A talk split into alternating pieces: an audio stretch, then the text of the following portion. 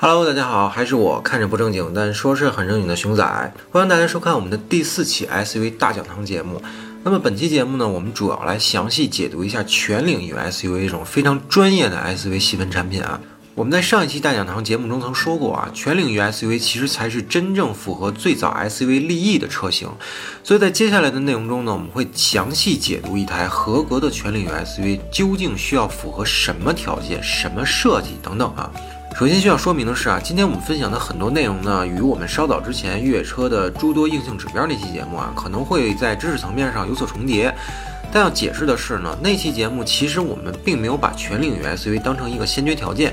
而今天的内容呢，我们会完全从全领域 SUV 以及符合当下技术发展的角度来聊聊这些事儿啊。全领域 SUV 也叫做全路况 SUV，是一种非常综合的专业级 SUV。在通过性上呢，全领域 SUV 非常接近硬派越野车，而在驾乘感受上又最大程度的保留了旅行车或者说是城市 SUV 那种舒适感。这里多说一嘴啊，大家知不知道为什么硬派越野车都是方方正正的设计？哎，那么感兴趣的可以自己去查一下啊，或者咱们可以弹幕扣个一，我们单独安排一期节目啊。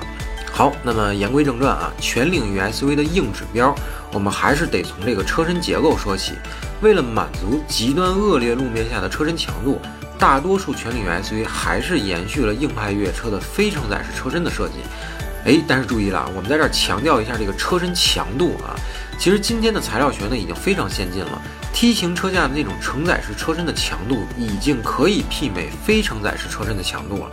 甚至如果非承载式车身算上那个车篓子的话，那 T 型车架的强度还要高于非承载式车身呢。所以承载式车身至今无法取代非承载式车身的原因啊，不是弯曲刚性，而是大梁的扭转韧性和扭转强度。这个是目前 T 型车架无法解决和取代的。比如三菱的帕杰罗，它用的一体式车身和内嵌梁，车身强度非常高。但如果您开着帕杰罗高速跑过搓板路，尤其是像哈拉湖或者是俄伯梁那样的搓板路啊，您就应该能明白。大梁的扭转韧性有多重要？说帕杰罗要散架了，那肯定有点邪乎了。但在车门与车身的连接处，确实是肉眼可见的夸张变形。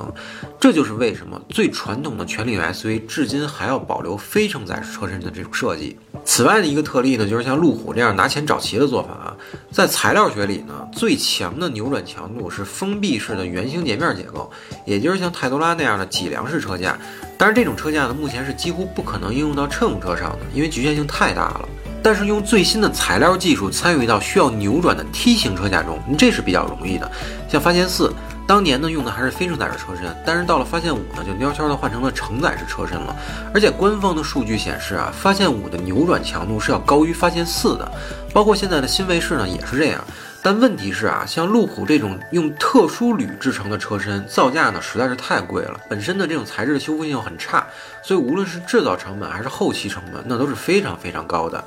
那当然啊，路虎只是其中一个极其特殊的例子，但本质上讲啊，最没毛病的全领域 SUV 肯定还是非承载式车身的，毕竟是花小钱办大事儿啊。我们再多啰嗦一句啊，并不是所有的非承载式车身都是越野车或者是全领域 SUV。像凯雷德领航员这种非承载式车身的车，它其实是个城市 SUV，因为这车在美国啊，它其实是个两驱车。那之所以用非承载式车身呢，是因为车身尺寸实在是太大了，普通的承载式车架的强度呢是远远不能满足那个车身尺寸的。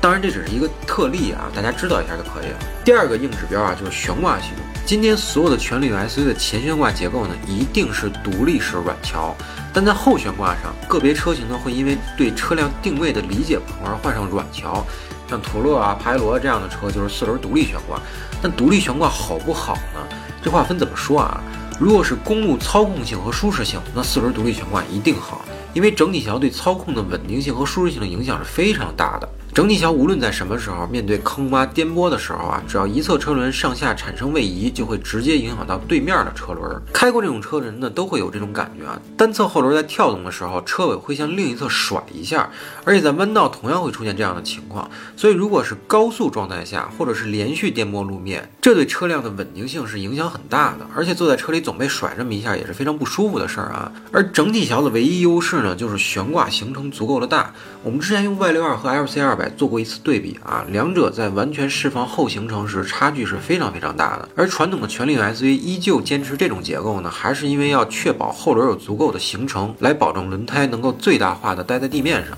这里有两点考虑啊，第一呢，是因为后轮的循迹性普遍比较差，前轮绕过去的障碍呢，后轮大概率会直接压上去，所以要保证后轮有足够的悬挂行程来面对障碍物。第二呢，是为了保证没有任何保护的前部传动系统受损失去传动能力后，后轮能够成为最后脱困的保障。所以你看啊，一般的全领域 SUV 都会在后桥标配或者选配一把后锁，这其实就是为了保证脱困性的冗余设计啊。再有就是软桥硬桥各自的优缺点呢，其实刚才我们已经说了，所以其实大家应该能够理解为什么途乐会换四轮独立悬挂，以及为什么奔驰 G 要换前软桥。在这儿还需要多说一句啊，前整体桥呢也不是一无是处，它的作用呢是非常大的，但对操控性和舒适性的影响呢也很大。虽然从瓦格尼尔开始啊，所谓的全领域 SUV 就一直在用这个前独立悬挂，但其实八九十年代的全领域 SUV 大多数呢还都是采用这个前后硬调的形式的，比如 LC 的八零啊，途乐的 Y 六幺啊等等等等啊。那么像陆巡和途乐这个级别的车型出现变化，其实也是因为两款车的定位呢在逐渐的改变。当然啊，包括三连杆整体桥、五连杆整体桥，包括赛车用的四连杆整体桥结构，甚至是扭杆弹簧和螺旋弹簧的本质区别，这些对于越野车或者全领域 SUV 的影响呢，那是另外两个更深入的话题了。各位如果感兴趣的话呢，咱们可以后面单独再讲这些东西啊。好，那么因为篇幅的关系呢，关于全领域 SUV 我们先讲到这里，下期大讲堂内容呢，我们继续讲这个全领域 SUV 啊。那么最后的最后还是小广告，欢迎大家一键三连、点赞加关注支持我们。同时，非常期待各位朋友在评论区与我们继续互动探讨。那么，本期节目到此结束，欢迎大家收看我们后续的 SUV 大讲堂内容，拜拜。